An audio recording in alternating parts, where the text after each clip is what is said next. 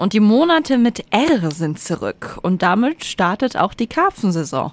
Und das wird am Samstag in Neustadt an der Aisch ordentlich gefeiert. 365 Dinge, die Sie in Franken erleben müssen. Mit speziellen Themenmarktplätzen will die Stadt Neustadt an der Aisch die regionalen Anbieter und Produkte unterstützen. Diesen Samstag mit dem 20. Karpfenmarktplatz. Klaus Mayer ist der erste Bürgermeister des Genussortes. Schönen guten Morgen. Guten Morgen. Was ist denn am Samstag alles geboten bei der Eröffnung der Karpfensaison? Wir haben für die Kinder ein Aquarium aufgestellt, wo ein lebender Karpfen drin ist. Können die Kinder auch wirklich mal schauen, wie der Karpfen dann entsprechend schwimmt und wie der ausschaut. Es wird auch ein Quiz geben, es wird ein Kinderprogramm geben und am Nachmittag hat dann das Karpfenmuseum geöffnet. Von 14 bis 17 Uhr können dann die Besucherinnen und Besucher hier noch ein bisschen Wissen erwerben rund um den Karpfen.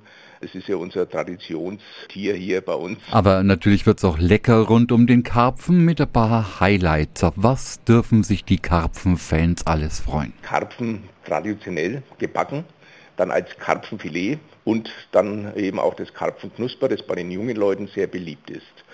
Zusätzlich Karpfen asiatisch und Karpfen als Burger.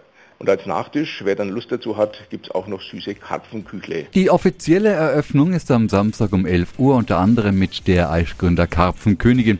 Der Marktplatz ist bestuhlt und zusätzlich gibt es auch dort aktuell den regionalen Bauernmarkt.